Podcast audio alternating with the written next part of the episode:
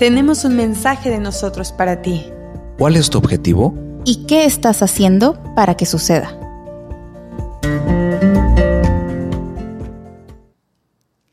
Haz que suceda a través de los hábitos y la constancia. Eric, Ivonne, buenas noches, ¿cómo están? Feliz de estar aquí un martes más. Muy feliz de estar aquí con todos ustedes. Muy buenas noches. La pregunta obligada, Eric, ¿qué estamos degustando?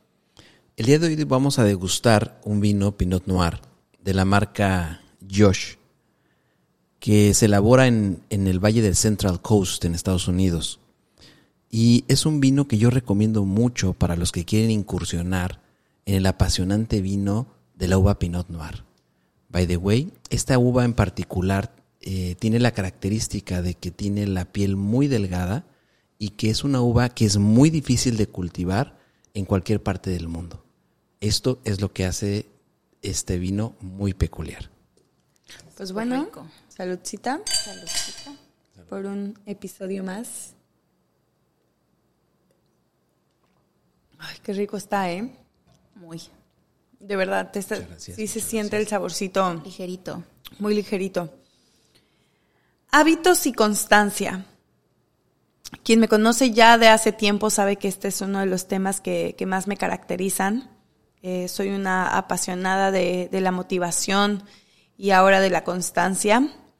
Y quiero preguntarles a Eric y a Ivonne y a ti que nos estás escuchando, de esa lista interminable del 31 de diciembre, ¿cuántos hábitos ya abandonaste para hoy, para esta fecha, 15 de marzo? ¿Qué abandonaste, Ivonne? Yo por primera vez en mi vida, de verdad, a mis 31 años puedo decir, es la primera vez en mi vida que no he abandonado ningún hábito. He tenido picos, altas y bajas, que ahora platicaremos de eso, pero no he abandonado ninguno. Eric. Yo sí. Yo me propuse aumentar mi nivel de lectura y voy fatal. Voy fatal. Bueno, pero tu propósito también era hacer un podcast. ¿Y cómo vas con eso? Estoy triunfando. como siempre. Triunfando como siempre. En este capítulo vamos a hablar mucho eh, de las prioridades, de la constancia, de los hábitos, pero bueno, primero lo primero, Ivonne, cuéntanos. Bueno, para empezar, por definición, un hábito es algo que hacemos de forma automática. ¿Qué significa esto? En esencia, un hábito no debería de requerir un proceso de toma de decisión. O sea, tú, por ejemplo, cuando te vas a lavar los dientes, tomas un, momento para pensar, ¿por qué me debo de lavar los dientes? ¿Por qué tal? No, sabes que lo tienes que hacer. Eh, el, el ir a dormir, o sea, todos los hábitos en general deben de ser algo que ya haces por automático. Entonces, cuando uno intenta incorporar o reincorporar hábitos a su vida, es un proceso complicado. Eh, lo primero es definir por qué y para qué quieres ese hábito. Lo segundo es entender de qué manera vas a ayudarte a ti mismo a, cumplir con ello. Una, una de las cosas que, que yo he hecho, por ejemplo, y que de verdad orgullosamente puedo decir que es la primera vez en mi vida que he logrado mantener los hábitos que me, que me propuse tener a principios de año, es a través de entender cómo funciona tu cuerpo y tu cerebro. Eh, el año pasado, pues leí mucho sobre neurociencias, sobre cómo funcionan estos químicos del cerebro. Y en todas estas certificaciones de coaching te ayudan mucho también a hablarte acerca de los hábitos, cómo incorporarlos a tu vida y cómo hacer que permanezcan. Porque una cosa es que los empieces y otra cosa es que no los sueltes.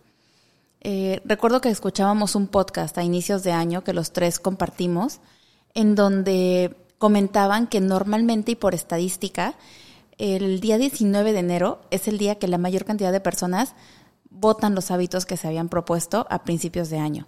Imagínate eso, solo 19 días te dura tu convicción de cambiar tu vida o de hacer tu, año un año increíble.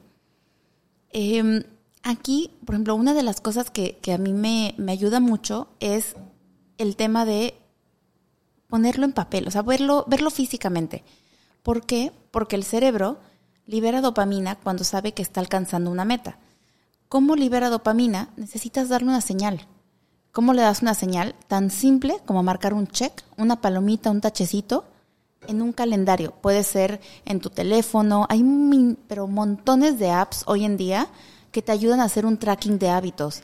Precisamente por eso. Hay una neurociencia detrás de eso, que es cada vez que tú marques esa palomita de que lograste hacer esto y que se vea verdecito y digas, "Ah, lo hice, tu cerebro libera dopamina y esa dopamina es suficiente para lograr llevarte al siguiente punto, a esa siguiente meta, a ese siguiente hábito, al siguiente día tal vez.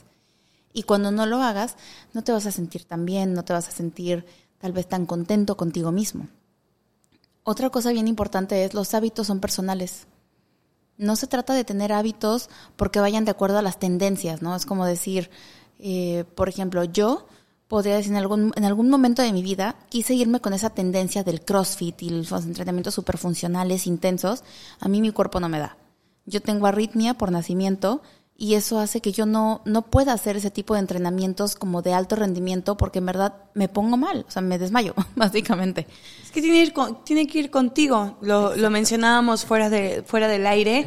Eric y yo somos muy parecidos, somos los intensos del equipo, somos los que nos encanta sentir esta adrenalina constante y esta subida. Y e Ivonne es, es nuestra chiquita, ¿no? Es esta, esta niña eh, que va, que, que, que irradia paz, ¿no? Calma. Digo, que también tienes tu grado de intensidad, pero de una manera muy diferente a nosotros. Y, y fíjate que alguna vez me pasó, Ivonne, que eh, todo estaba esta onda del yoga, ¿no? Y todo mundo me decía, mi mamá sobre todo, no tienes que ir a yoga para aprender a hacer zen y controlar tu carácter. Y ahí me veías a mí en la clase de yoga, nada más viendo el reloj y cada posición era, puta, o sea, interminable y odiosa para mí hasta que dije, esto no es para mí. No y, no, y no tengo por qué crear un hábito del cual no conecta conmigo, ¿no? Exactamente. Exactamente. Es tal cual lo que acabas de decir. O sea, necesitas que sea algo que conecte con tu esencia y con tu propósito. Considero que es fundamental lo que acabas de decir, Ivonne, porque, miren, eh, ¿qué se necesita para hacer un hábito, no? Un poquito de lo que estuve investigando es que tiene tres pasos, ¿no? Y el primero es la intención.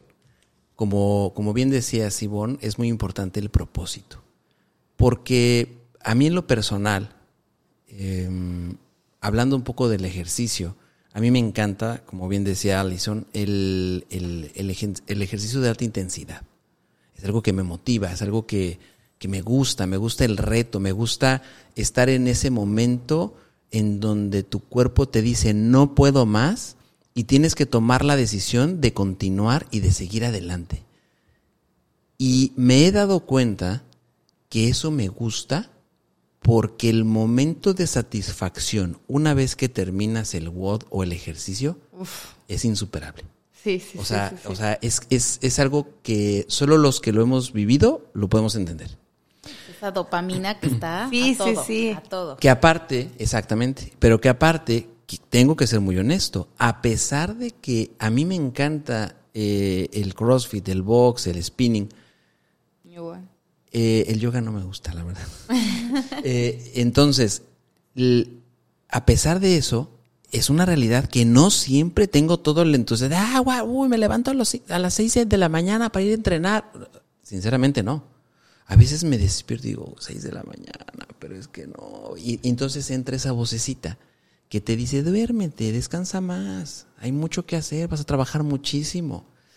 Pero luego viene esa voz de la motivación que dice, venga, e- e- es, la decisión es el levantarse.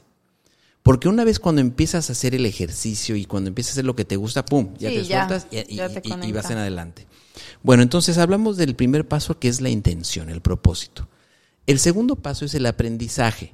Cuando tú incorporas una nueva, un nuevo hábito y no lo dominas, por supuesto que es incómodo. ¿Ok? Y aquí yo les quiero pedir que hagan el siguiente ejercicio, que es muy sencillo y le quiero pedir a mis compañeras que se crucen de brazos. O sea, la de tres, uno, dos, tres, crúcense de brazos, así de forma natural. Perfecto. Ahora les pido por favor, ahí en donde nos escuchen, hagan este ejercicio por favor también.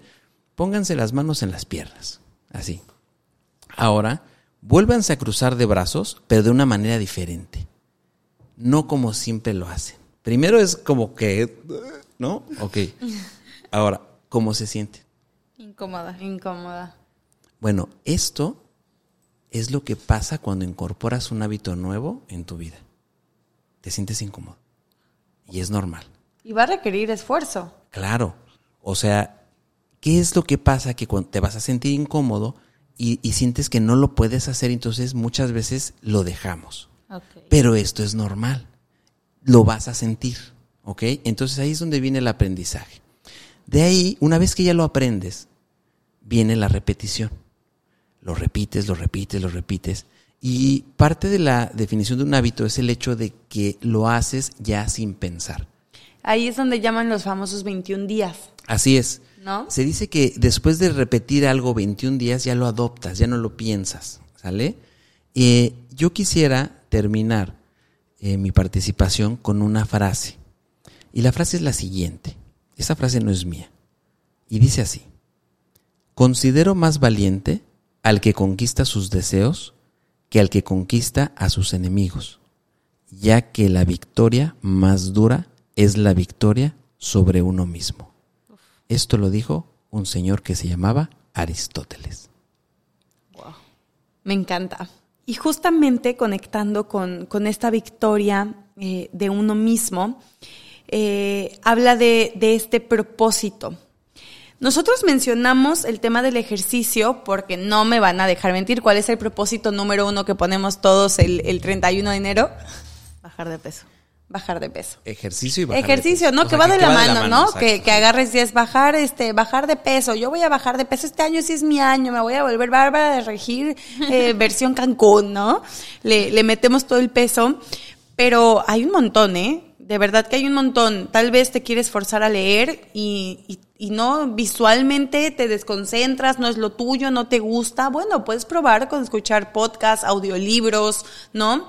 Hay, hay muchos hábitos, pero Vámonos por este ejemplo porque es el que la mayoría de las personas, o por lo menos el 99% de la gente lo persigue, y ese 1% que no, eh, pues son los que son, ya tienen el hábito y son constantes, ¿no? Son, son esta versión de Bárbara de Regil. Eh, bajar de peso. Vámonos a ir como en una lista y vamos a poner, uno, ¿por qué quiero bajar de peso? Quiero bajar de peso porque eh, quiero llenar una expectativa de alguien, eh, eh, porque quiero alcanzar un estándar de belleza marcado por la sociedad que tal vez ni siquiera va con mi tipo de cuerpo, tal vez que tenga que ir en contra de mi salud para alcanzarlo. Eh, si tú eliges ese camino, que es de valientes, ser honestos y decir que todos lo hemos elegido por esos motivos, ¿Qué va a pasar? El primero de enero te vas a levantar y una ya vas a venir frustrado porque ayer este, te cenaste eh, mucha pasta, lomo y todo lo que se cena en, en Año Nuevo, ¿no? Te vas a levantar y vas a querer eh, entrenar CrossFit a morir, ¿no? Y te vas a levantar y te vas a, a presionar para adquirir un hábito de la noche a la mañana vas a querer dejar de comer o comer casi nada, entonces no, no vas a querer invertir en un experto, en un nutriólogo, en ir paso a paso, sino vas a querer de la noche a la mañana buscar dietas en Google y aventarte con todo. Y de ahí vas a empezar a generar una serie de frustración porque no obtienes ese cuerpo en corto tiempo, eh, que porque va a requerir esfuerzo, disciplina y constancia. Como nos que, como ese propósito ni siquiera va conectado con nosotros, he ahí en donde falla y llega el 19 de enero y abandonamos porque ya no sentimos esa incomodidad de la que nos mencionaba Eric. Entonces, si desde el inicio nuestro propósito no va conectado porque en realidad queremos bajar de peso porque en media pandemia nuestra salud corre peligro por tener kilos de más, eh, si queremos bajar de peso porque queremos ser nuestra mejor versión, porque a mi tiempo, a mi ritmo, voy paso a paso, comiendo mejor, entrenando un poquito más, empiezo a salir a caminar, luego ya le troto, luego ya le corro, luego ya me meto al CrossFit. Es un proceso y un proceso que requiere paciencia. Número dos, una vez que ya, ya decidí, ya dije por qué lo quiero, va conectado conmigo, voy a buscar herramientas. Y vos nos mencionaba eh, el tema de verlo en físico. Quien me conoce de hace mucho tiempo saben que Alison, Alison Arellano es fanática de los calendarios, porque ahí visible vas a tener esa motivación que, ojo, en el tema de los hábitos no siempre está presente y vamos a tener que buscar estas herramientas para realizarlo los días que no se encuentra y que nos sintamos con cero ganas de hacerlo. Eh, nos vamos a aventar a poner esa palomita en ese calendario para no fallar. Tal vez hoy no voy a mi clase de CrossFit y no entreno intensamente, pero sí salgo a caminar unos 15 minutos. Y es que precisamente es eso, ¿sabes? O sea, cuando, cuando no puedas hacer una cosa, por ejemplo, hoy justo antes de empezar a grabar platicábamos, bueno, hoy no pude leer, pero ¿sabes qué? Sí escuché un podcast. De alguna manera estás eligiendo un hábito que, que cumple el mismo propósito Desarrollo personal, nutrirte. Nutrirte de contenido de, valor, ¿no? Que es lo que te propone o un podcast, o, un, libro, o un audiolibro. Exacto. Una, una de las cosas que a mí me ha servido mucho este año y, y que de verdad para mí ha sido un año en donde decidí cambiar absolutamente todo, o sea, toda la forma en la que había establecido mis propósitos en años anteriores. Lo primero fue menos es más. Me voy a centrar en cuatro. Y mis cuatro fueron meditar, llevar un diario de gratitud, hacer ejercicio y leer. Esos eran mis cuatro hábitos diarios. Elegí en qué manera, o sea, cómo, cómo los voy a establecer, cuándo, en qué horario del día los voy a hacer. Porque si no eres concreto y no tienes claro cómo y cuándo vas a hacer algo, pues se te va el tiempo y no te das cuenta de en qué momento se fue y ya no lo hiciste. Entonces, yo hice un, horario del día. Me, escribí un Excel, porque bueno, yo soy de Excel, yo soy, nerd, lo siento. Yo no, yo sí eh, necesito la hojita tradicional con plumones. Yo, yo, yo me hice mi, mi, Google Sheet, puse una, un horario en gaps de 30 minutos del día.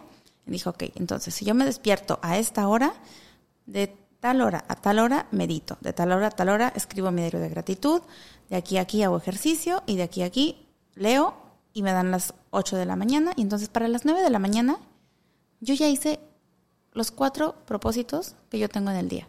Y solamente me falta meditar en la noche y escribir mi diario de gratitud en la noche, porque lo hago en las dos, los dos horarios, en la mañana y en la noche. Pero para las 9 de la mañana yo ya tengo un sentido de haber logrado tanto en el día cuando antes me despertaba a las 8 de la mañana corriendo, que esa es otra cosa. Saber que lo positivo que es no despertarte corriendo, despertarte con calma. Sí, a veces obviamente no te dan ganas de despertar a las 6 o a las 5 de la mañana como yo intento y que no siempre lo logro. Pero cuando caigo, me doy chance. Tengo paciencia conmigo. digo, bueno, hoy no lo logré. Tal vez por una semana completa no lo logro. No pude hacer ejercicio por dos semanas porque me lastimé, pero lo retomo y regreso ese es un punto, dar, tener paciencia contigo mismo. No siempre vas a tener la motivación, pueden haber mil factores externos que no puedes controlar, pero tu convicción tiene que ser tan fuerte con lo que te has planteado al inicio que regreses, invariablemente regreses y no claudiques. ¿Y qué diálogo te estás diciendo? ¿No? Esta vocita que decía Eric. Es muy fácil contarnos la historia de, ay, no, ya quédate, qué flojera, mira, ya entrenaste ayer muy fuerte. O podemos cambiar el diálogo y decirnos, no, no me falles, vamos muy bien, vamos tres semanas eh, con pura palomita, una tachecita hoy, mi reina, no, parece, órale. A mí, ¿sabes qué me sirve mucho? Y no, no recuerdo honestamente si lo escuché o lo leí. No, no, lo tengo medio confundido ahorita, pero recuerdo perfectamente bien que en algún lugar encontré esta, esta herramienta que dice, ¿qué te mereces? ¿Cómo te mereces sentir? ¿Qué se merece Ivonne? Yo sé que si yo logro vencer esa apatía, ese sueño, esa flojera de hacer ejercicio en la mañana, de pararme temprano, me voy a sentir bien el resto del día. Y sé que si no lo hago, no me voy a sentir tan bien. Entonces me hago esa pregunta. Cuando suena el despertador a las 5 de la mañana digo, ok, ¿cómo te mereces sentirte hoy a mediodía? Y con eso yo solita me respondo y me paro. Fíjense que quiero compartirles que este año empecé con, empecé con mucha energía. La verdad es que siempre constantemente hago, hago muchas cosas. Constantemente me pongo, me pongo retos y cosas así. Pero este año en particular me puse varios. En este año me propuse pues seguir triunfando en mi trabajo, me propuse leer más, me propuse seguir entrenando CrossFit, hacer un podcast, jugar pádel, beach tenis, compartir con mi familia, cenar con mi esposa. Nada más. Eh, y, y la verdad, tengo que ser muy honesto, estoy, estoy fracasando en varios de los puntos. Y entonces, eso me lleva a que con respecto a los hábitos, tenemos que analizar muy bien lo que queremos, como bien lo decía Ivonne. Mm, también un poco, mm, si bien la calidad de los hábitos, aprender a priorizar, pero aquí es donde yo retomaría el proceso administrativo, que es planear.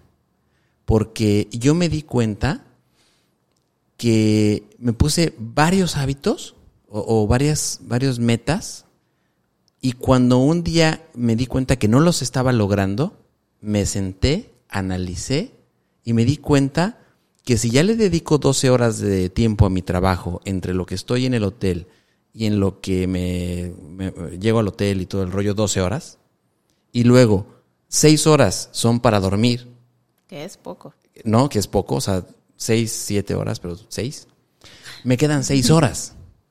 Eh, porque el día solamente tiene 24 horas.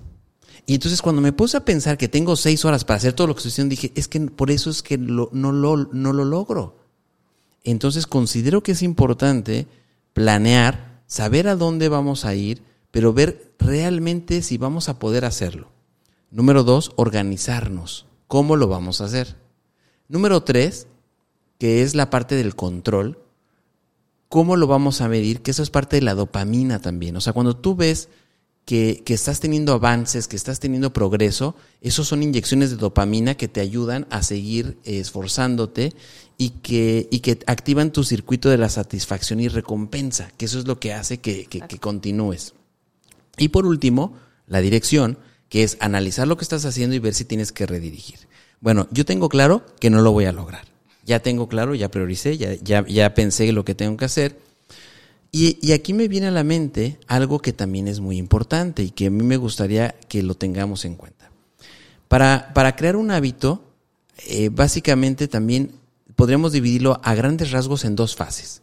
La fase de la construcción, que aquí es en donde viene la parte del sacrificio, que es la parte donde te sientes incómodo, lo que comentamos, eh, no, no sientes beneficio, pero hay que pasar por esa parte. La siguiente parte se llama fase de mantenimiento, que es ahí donde sentimos los beneficios, ahí es donde realmente dices, ah, mira, ya me estoy viendo mejor, ya bajé de peso, ya se está marcando ahí el musculito, si vale la pena, ya estoy aprendiendo. Ahí, e- esa parte es en donde viene ya esa satisfacción. Ahora, ojo con, yo no sé si ustedes han escuchado algo que se llama la profecía autocumplida o efecto Pigmalión. ¿Ok?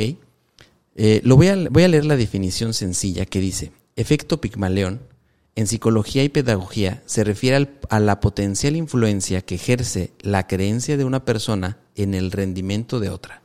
Una profecía autocumplida es una expectativa que incita a las personas a actuar en formas que hacen que la expectativa se cumpla. O sea, si tú eres una persona que dices, es que yo soy bien flojo, no, es que yo soy bien inconstante. Bueno, Lo que crees, creas. así es. O sea, bueno, eh, si tú dices que eres inconstante, te garantizo que eres inconstante. Si tú dices, es que no, es que soy bien, bien indisciplinado, siempre he sido bien indisciplinado, bueno, pues lo serás. Y el efecto Pigmaleón es que no es que tú te lo digas, sino te lo dicen. Y cuidado con esto. Sí. En el ámbito laboral, en el ámbito familiar, con las amistades. Si, no, es que eres, no, es que eres bien burro. No, bueno, eh, todo esto te va programando y tú solito te vas sugestionando para no luchar con ese hábito. Y si ya hablamos de que cuando empiezas un hábito nuevo genera incomodidad y, cuando, y, genera incomodidad porque no lo empiezas a dominar luego, luego. Y entonces te, te frustras, te empiezas a frustrar y entonces es cuando en re- realidad lo dejas. ¿Ok? Yo aquí lo que podría decir es que hay algo que se llama fuerza de voluntad. Y la fuerza de voluntad, les voy a mencionar una analogía que a mí me encanta. La fuerza de voluntad contra la motivación. Miren, imagínense que la fuerza de voluntad es una vela y la motivación es un cerillo. De repente te, avientan un speech motivacional y te ¡fum! y el cerillo es la motivación y el cerillo se prende. Y la fuerza de voluntad es una vela. Pero si esa vela es pequeñita, en el momento que el cerillo prende a la vela, se apaga. Esa vela se va a, va a acabar rápido y se va a apagar. Pero ¿qué pasa si tu fuerza de voluntad es grande y esa vela está grande y ok, te avientas un libro, una película, un discurso espectacular y entonces, ¡pum!, te motivas y prendes tu vela y tu fuerza de voluntad es grande. Vas a lograr tus objetivos. ¿Cómo lograr una fuerza de voluntad grande? Creyéndotela. Cuando tú te crees que puedes hacer las cosas, realmente lo puedes lograr. Y no estoy hablando de un pensamiento mágico, estoy hablando que es una parte. El 50% de, de la meta, una vez que tú te la creas, la vas a lograr. El otro 50% viene el esfuerzo y el sacrificio. Decretarlo, decretarlo con tanta fuerza, visualizarse y utilizar herramientas como las que mencionábamos Ivonne y yo, que sea visible, que sea em, tangible, ¿no? Que puedas ir midiendo tu proceso. Em, tu historia, Eric, que mencionabas, de yo me puse tantos hábitos, ¿no? Y me puse más bien propósitos para convertirlos en hábitos y de repente sumas eh, tu horario y dices, es que no me dan las horas. Una, la organización y dos, no exigirnos de más.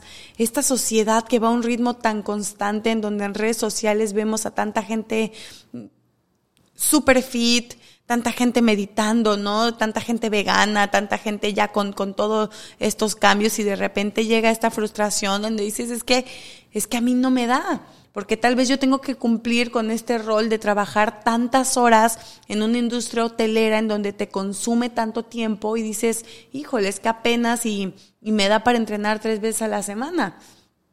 Una, sé paciente con tu proceso. Ese es el paso número uno. Dos, eh, les quiero compartir un mecanismo que, que yo implementé este 31 de diciembre, en donde yo analizando, diciendo, bueno, ¿Qué me hace falta para, para realmente mantener todos mis propósitos y mis hábitos durante todo el año? Porque tengo la fuerza y tengo la disciplina y de repente veía que, que estos hábitos me duraban seis meses.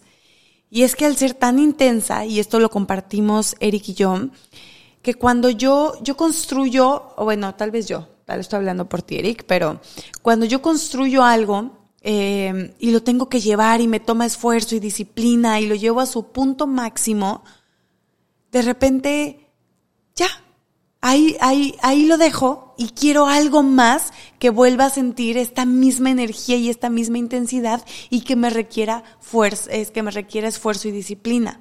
Es, es algo que voy como en busca, ¿no? Y de repente realizo un proyecto y de repente entreno y ya soy buena en MMA y de repente pues ya quiero otra cosa, quiero spinning, ¿no? Y de repente otra vez quiero artes marciales, pero ahora quiero probar jiu-jitsu. No sé, eh, voy en busca de esto y dije, ok, ¿en qué estoy fallando?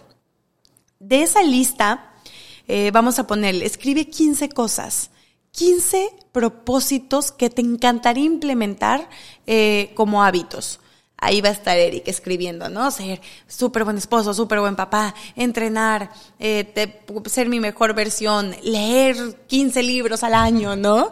Hacer un podcast, eh, salvar al mundo, salvar a todos mis colaboradores, ¿no? Aprender a volar. Eh, Escribir un libro. Volverme catador de vinos, ¿no? O sea, todos los 15 propósitos que tú que estás en casa, escríbelos, de verdad, eh, hazlo como ejercicio. De esos, de esos 15, prioriza y elige cinco.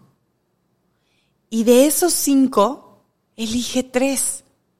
Y cuando tú logres enfocar todo tu esfuerzo, tu disciplina y, y tu constancia en esos tres y se conviertan en un hábito y lo lleves a cabo por más de un año, nos vamos por los que faltan de los cinco. Y cuando esos cinco completitos sean un hábito en tu vida, entonces nos agarramos otros cinco de la lista. Y así nos vamos hasta que al pasar del tiempo, al pasar de la constancia, logres crear esa excelente mejor versión construida con una fuerza de voluntad sólida, con un proceso apapachado, entendible y que no te consuma ni te frustre. Yo creo que eso es esencial. Estas tres claves de esfuerzo, disciplina y constancia, tienes que detectar cuál te, cuál te falla. Para mí era la constancia, porque tenía todas esas dos y subía los proyectos hasta arriba y luego abandonaba. Entonces ahí la detecté y me la tatué. Y en ese momento la llevo fija y la llevo trabajando para no abandonar mis proyectos, aunque me lleguen a su pico máximo eh, de, de, realización, ¿no?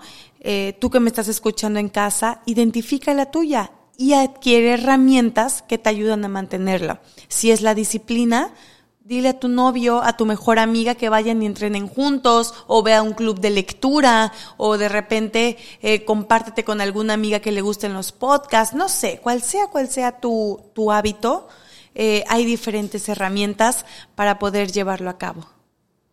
Vámonos a ¿y tú con qué te quedas?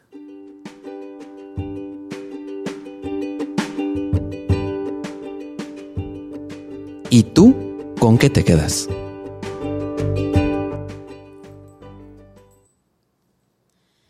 Bueno, pues para cerrar este episodio, que la verdad es súper importante y, creo que es algo, algo clave para todos, yo me quiero quedar con seis pasos. Quiero regalarles seis pasos para crear hábitos, que son los que yo eh, trabajo con, con mis clientes en coaching. El primero es empieza poco a poco.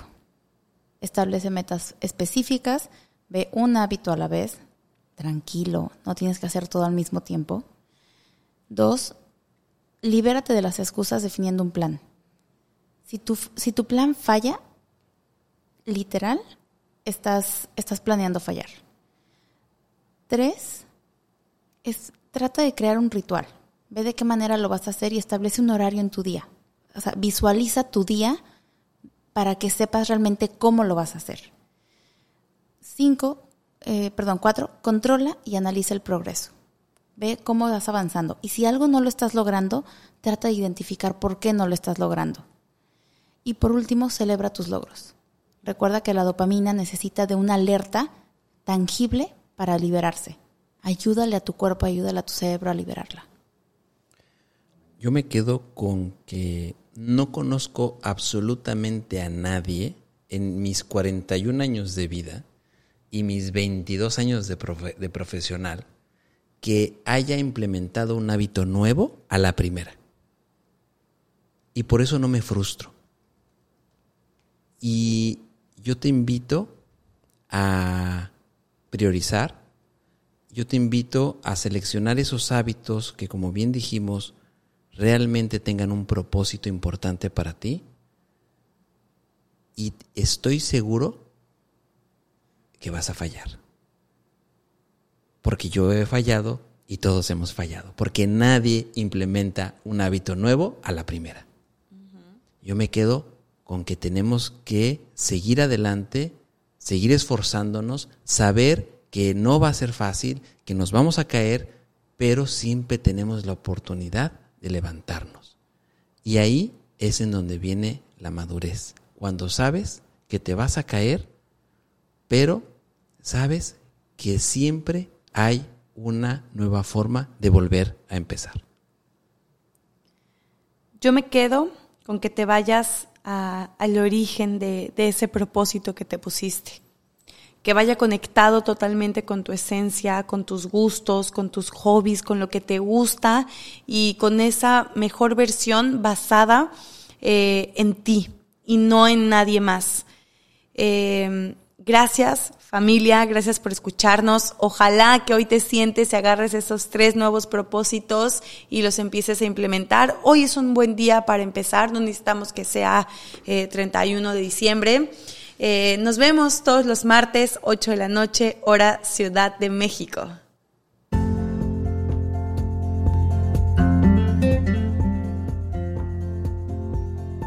Haz que suceda nace de un encuentro y reencuentro de tres almas apasionadas por compartir lo mucho o poco que saben de un tema, con todo aquel que esté dispuesto a escuchar para seguir creciendo y aprendiendo juntos.